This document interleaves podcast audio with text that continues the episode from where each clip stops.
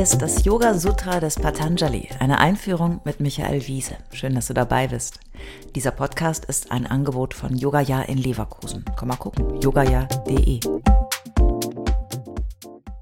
Teil 31 Yoga Sutra 2.9 In den letzten Folgen haben wir gelernt, dass Avidya, die Quelle aller Täuschung, uns davon abhält, die Dinge klar zu sehen.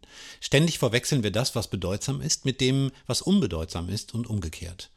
Asmita, die Ich-Identifizierung, Raga, die unbegründete Zuneigung und Dvesha, die Ablehnung, sind, wenn man so will, die Kinder von Avidya.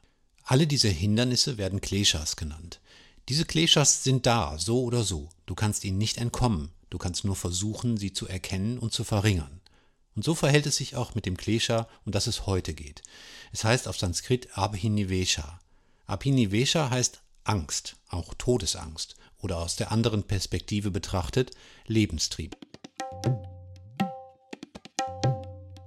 Yoga Sutra 2.9 Sarasvahi Vidishopi Samarutho Biniveshaha Die Angst, Abhinivesha, besteht aus sich selbst heraus und kann sogar den Weisen beherrschen.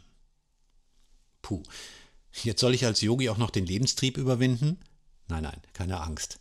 Wir schauen nur mal wieder den Urkräften und Treibern der menschlichen Existenz ins Auge, schonungslos und analytisch. In den vergangenen Folgen hatte ich ja schon das Bild eines Pendels benutzt als Metapher für die Ausschläge der Psyche in die ein oder andere Richtung. Bei Apinivesha gibt es kein Pendel. Das Festhalten am Leben ist normalerweise immer da und absolut. Es besteht aus sich selbst heraus und es ist mit dem Körper verbunden. Jetzt könnte man sich ja fragen, was ist es eigentlich, das uns am Leben festhalten lässt?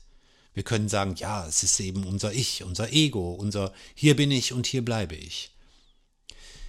Wenn wir uns andere Mitwesen auf diesem Planeten anschauen, werden wir feststellen, dass das unbedingt leben wollen oder besser überleben wollen der Treiber allen Geweses ist, ja, der ganzen Evolution. Permanente Anpassung. Nur ja die Art erhalten, um jeden Preis. Keine Pflanze möchte gepflückt werden, kein Vogel gefangen, kein Tier geschlachtet. Bis zur bakteriellen Ebene sind alle Zellen organischen Lebens darauf aus, Gefahren auszuweichen und zu überleben. Der Mensch ist ja nicht getrennt von der Umwelt. Was für ein Wort, Umwelt. Wir betrachten uns losgelöst von der Natur, aber wir sind ja Teil des Kreislaufs. Milliarden Bakterien besiedeln unseren Körper, Gott sei Dank. Wir atmen den Sauerstoff, den die Bäume für uns bereitstellen, wir verzehren organische Nahrung, ob es nun Tiere oder Pflanzen sind. Wir scheiden aus und wir vermehren uns. Jede Mikrobe in uns, jedes Bakterium, jede Zelle will leben. Dieser Wille zu leben ist einprogrammiert und unwillkürlich. Darüber liegt die Schicht der Wahrnehmung und Bewertung, unser Chitta, unser wählendes Bewusstsein. Es kreiert die Projektion eines Ichs, das über die natürlichen körperlichen Funktionen hinaus eine Bedeutung hat.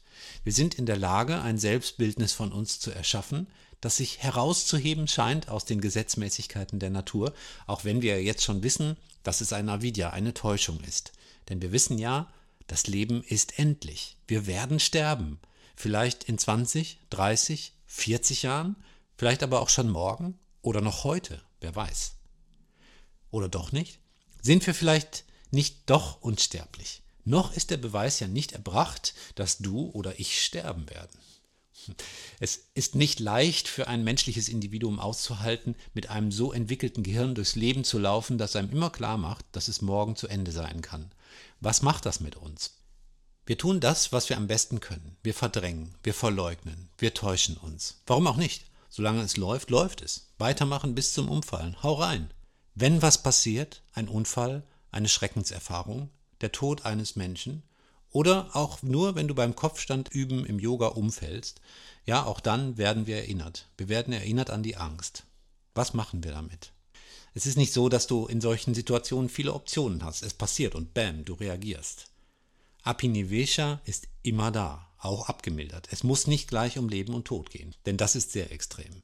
Apinivesha ist eben das Bewusstsein der eigenen Sterblichkeit, die Angst vor dem Verschwinden, die Angst vor der eigenen Unwichtigkeit, dem langsam von der Bühne gehen, die Angst vor Aufmerksamkeitsentzug.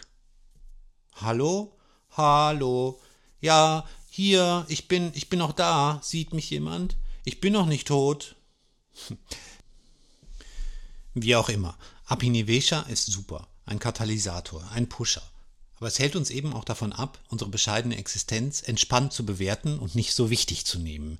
Wenn wir uns klar machen, dass Angst, auch Todesangst, immer da ist, dann können wir ihr gelassener begegnen und nicht versuchen, sie zu verdrängen. Das ist Yoga.